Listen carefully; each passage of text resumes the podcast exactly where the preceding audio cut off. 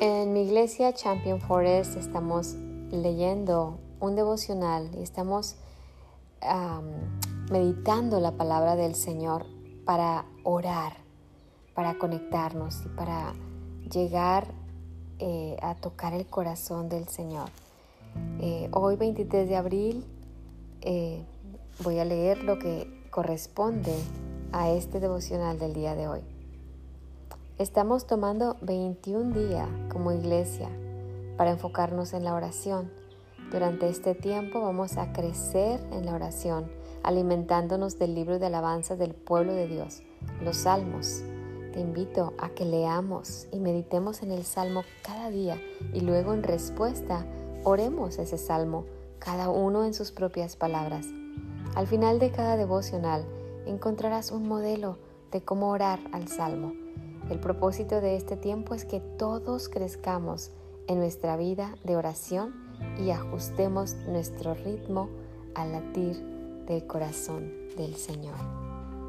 En el Salmo 8, el salmista David habla de la gloria de Dios y reconoce su grandeza en toda la tierra. El salmista luego nos afirma que Dios usa cosas débiles para mostrar su gloria y fortaleza. Primera de Corintios 1:27 dice, pero Dios escogió lo insensato del mundo para avergonzar a los sabios y escogió lo débil del mundo para avergonzar a los poderosos. David luego se detiene a mirar una de las maravillas del Señor, los cielos. ¿Cuánto hace que no te detienes a considerar la majestuosidad de los cielos? ¿Sabías que a simple vista se pueden ver unas cinco mil estrellas? Con un telescopio de 4 pulgadas se pueden ver alrededor de 2 millones de estrellas.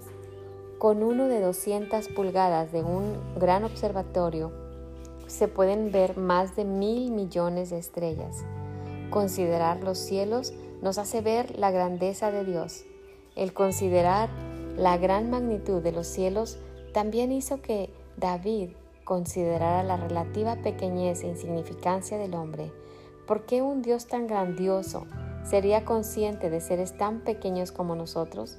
El salmista se llena de asombro al reconocer que el Padre de los cielos, creador de todo, no solo se fija en el hombre, sino que le da el privilegio de administrar la obra de sus manos. Tomemos un tiempo hoy para reflexionar sobre esta gran responsabilidad y alegrémonos exclamando al igual que David, Oh Señor, soberano nuestro, qué imponente es tu nombre en toda la tierra. Te invito a que leamos el Salmo 8 el día de hoy.